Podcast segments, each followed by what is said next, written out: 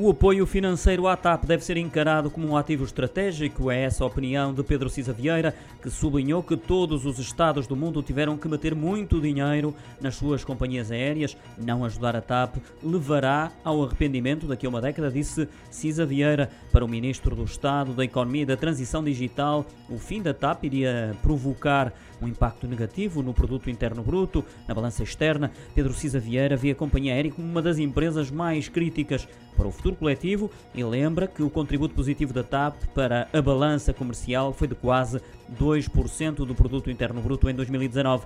Declarações feitas no 46º Congresso Nacional da Associação Portuguesa das Agências de Viagens e Turismo em Aveiro.